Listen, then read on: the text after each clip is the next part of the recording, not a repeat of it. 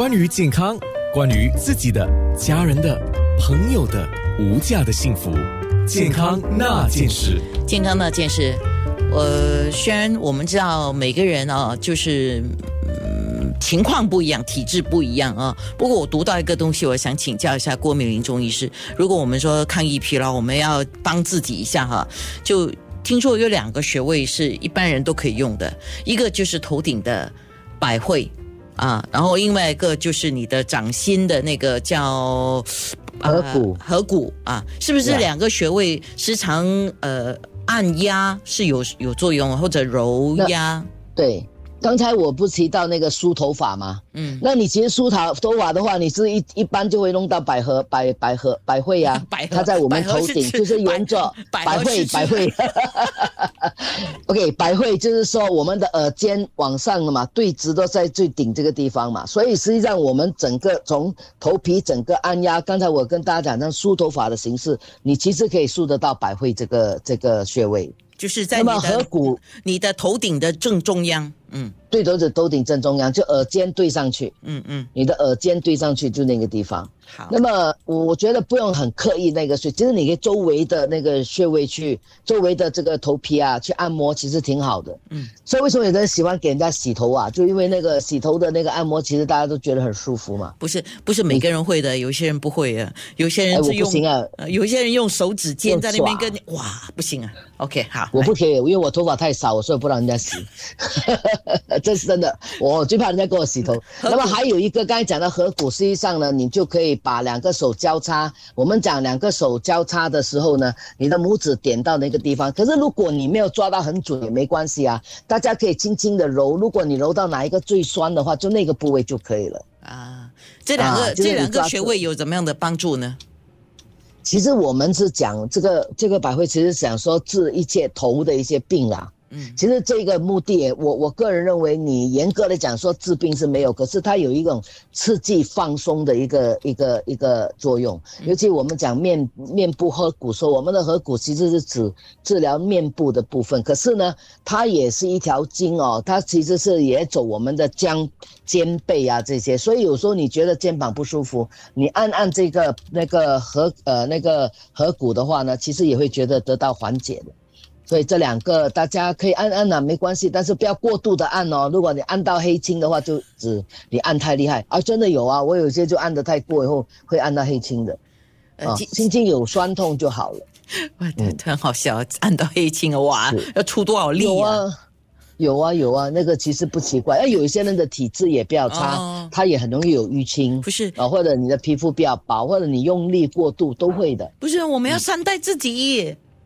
是的，其实讲起这个这个这个抗御疲劳吧，我觉得我也遇到一些老人，呃年纪大的人吧，其实我也蛮感动他的那些，呃乐观的一些态度吧。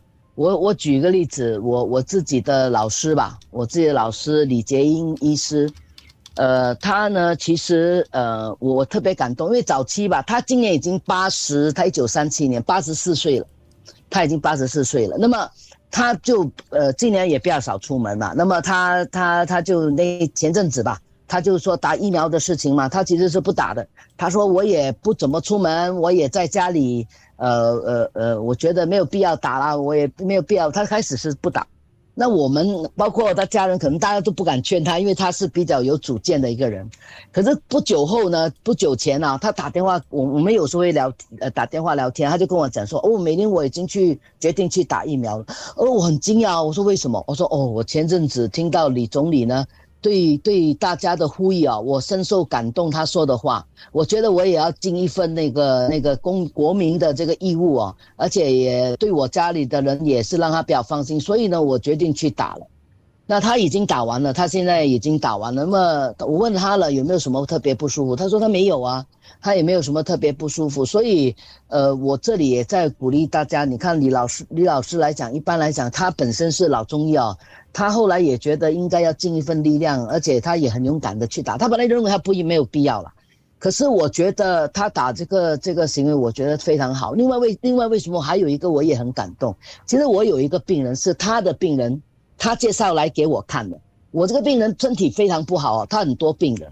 可是他也很勇敢的去打疫苗。我说你为什么要去打？他跟我讲，他打疫苗的其中一个原因哦，是他想要去拜访李老师，因为他说他我要去探望他嘛。如果我没有打，万一我有带什么病去就不好了，所以我也要打。所以他很勇敢啊，他也打完了。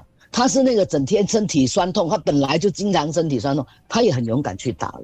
所以你可以看到，大家都有各种原因啊。我觉得应该努力的，还有一些没有打疫苗的人，我这里也其实也呼吁了，因为你打了，虽然当然我们不能够避免，可能还是会得到这个病哦，可是至少我们不会变成重症。这个这个病最可怕的是成为重症。当然，我还要举一个特别的例子，就是我自己的妈，啊，我的妈今年呢八十岁。她呢开始很积极说哦，她要打，她要打好了。等到我去跟他预约后，他跟我讲我不要打了。我问他为什么不要打，他说哦，人家说我打都不好，什么什么。